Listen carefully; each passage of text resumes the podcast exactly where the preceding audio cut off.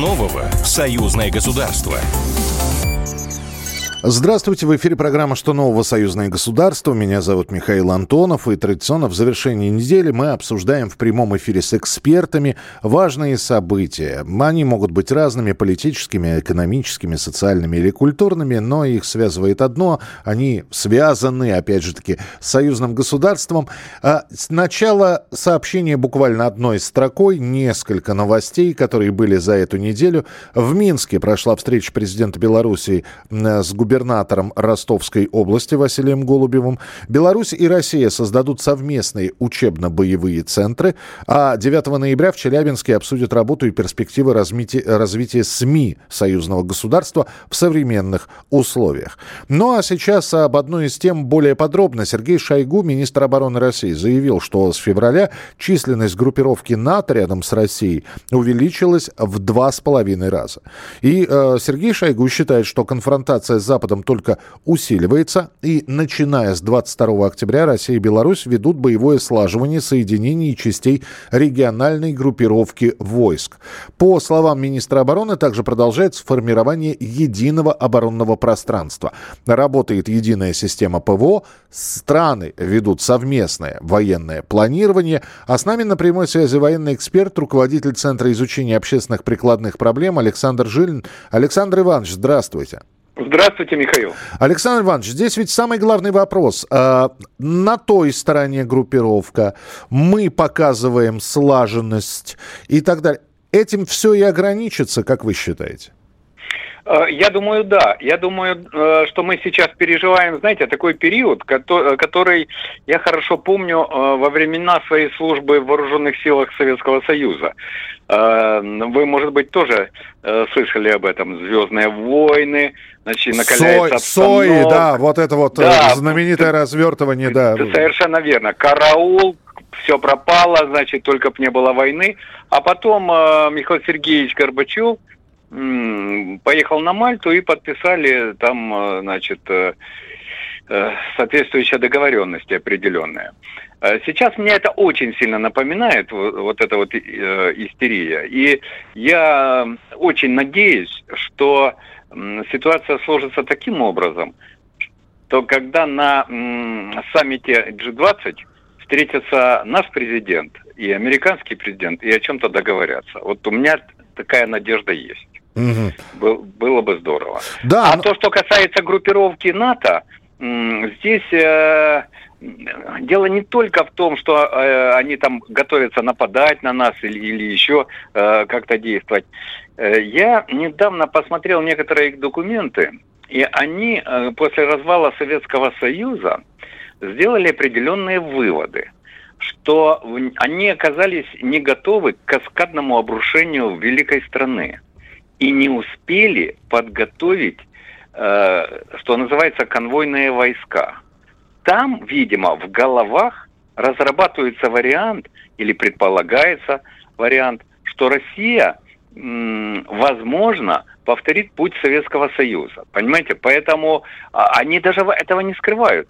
Э, и было заявление, и я забыл фамилию генерала натовского, который сказал, что вот это 101-я э, дивизия, потом э, хотят они сделать почти 300 тысяч группировку в Европе, что это связано как раз с возможными такими процессами. То есть ставка делается на холодную войну и, в, извините, на гибридную войну. Угу. Поэтому э, все, все очень и очень серьезно вот с точки зрения последствий. Я имею в виду, что э, в условиях ядерного сдерживания лобовых атак не будет. Надо смотреть, э, как работают другими методами против нас. Ну, и быть осторожными, и быть при этом готовыми. Спасибо большое, Александр Иванович, за комментарий. Александр Жилин, военный эксперт, руководитель Центра изучения общественных прикладных проблем, был у нас в эфире. Итак, я напомню, Россия и Беларусь с 22 октября и проводят боевое слаживание соединений частей региональной группировки войск на территории Беларуси. Продолжается формирование единого оборонного пространства, и это как ответ на наращивание группировки группировки НАТО на границах как России, так и Беларуси. Российский образовательный центр «Сириус» может стать площадкой для развития детей из Беларуси. Совместные проекты, которые дадут возможность развиваться в рамках союзного государства, на днях обсуждались комиссией парламентского собрания по молодежной политике, спорту и туризму. И у нас на прямой связи зампред Комитет Госдумы по делам Содружества независимых государств, евразийской интеграции и связям с соотечественниками Артем Туров. Артем, здравствуйте, приветствую вас. Здравствуйте. А ближайшие союзные проекты, о которых можно сейчас рассказать, э, э, которые будут а, реализованы с образовательным центром «Сириус», что это именно за проекты? Ну, во-первых, хотелось бы сегодня всех поздравить э, с Днем Народного Единства, всех наших слушателей. Спасибо, взаимно. И сказать, да. И сказать в первую очередь, что вообще площадка «Сириус» является уникальной. И, наверное, аналогов не только в России, но и в мире нет. А, тот подход, который э, закладывает э, коллектив э, образовательного центра и вообще вся та инфраструктура, которая была создана во время Олимпийских игр и в настоящий момент передана для работы площадки, является уникальной. И то, что на базе ее уже на протяжении семи лет раскрывает, раскрывается потенциал российской молодежи, наших детей по трем основным направлениям. Это наука, это спорт и творчество. Молодые люди, победители Олимпиад, э, те, кто проходит конкурс на отбор, имеют возможность приехать э, в федеральную территорию Сириус и принять участие в одном из направлений. Э, площадка уже зарекомендовала себя как уникальную, и ее руководитель Елена Шмелева – который на протяжении все время э, этого времени руководит э, ей, доказывает на практике, как можно по-новому работать с детьми, как можно индивидуально с таким наставничеством вести молодых людей, их проекты. И, конечно, наши коллеги из Республики Беларусь очень заинтересовались работой этой такой научной лаборатории. Мы вместе с Еленой Шмелевым, нашими коллегами, депутатами парламента Республики Беларусь э, провели встречу. И в ближайшее время уже состоится визит э, непосредственно э, представителей Сириуса в Белоруссию для того, чтобы совместно с профильными министерствами республики проговорить те основные направления, по которым могли бы начаться уже непосредственно реализация проектов. Э, мы проговорили это возможность для победителей союзных олимпиад. У нас действуют олимпиады в рамках союзного государства. Мы проговорили это с точки зрения творческих направлений. У нас есть и действует э, в том числе э, оркестр союзного государства, молодежный оркестр. Это, конечно, касается и того потенциала, который сейчас закладывается, в том числе в Республике Беларусь. Создано несколько детских технопарков, которые направлены на самореализацию наших белорусских детей. Поэтому потенциал очень большой, направления тоже, они охватывают вот как раз э, все векторы, в рамках которых развиваются э, молодые люди.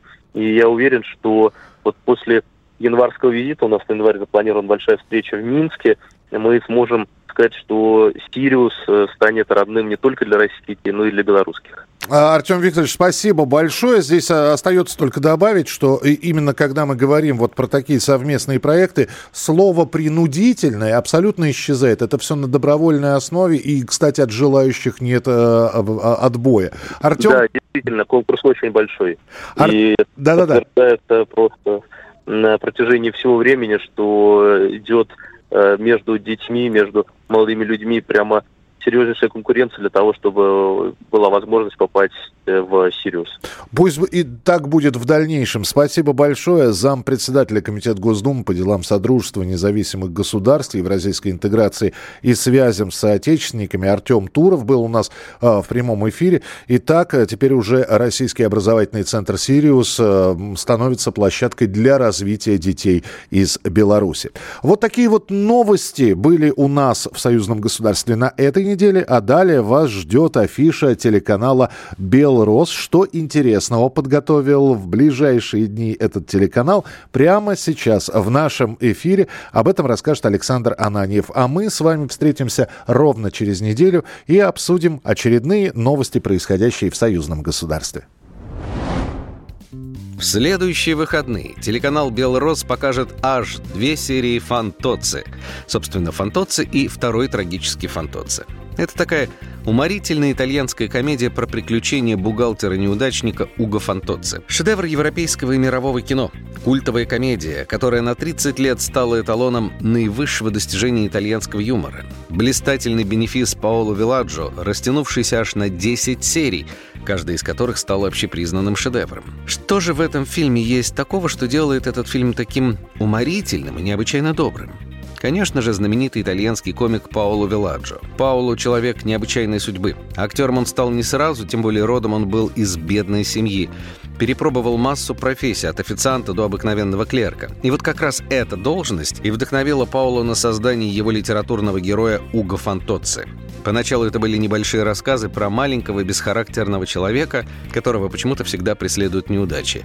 Но именно этот персонаж принес Виладжу мировую известность. Позже Пауло экранизировал историю о бухгалтере Фантоцци и сам исполнил главную роль этого горя-недотепы. Кстати, персонаж Фантоцци так популярен в Италии, что даже вошло в обиход словечко «фантоциано», обозначающее что-то или кого-то столь же невезучего, как Фантоцци. Так что не пропустите. 12 и 13 ноября 9 вечера, телеканал «Белрос». Александр Ананьев, не прощаюсь.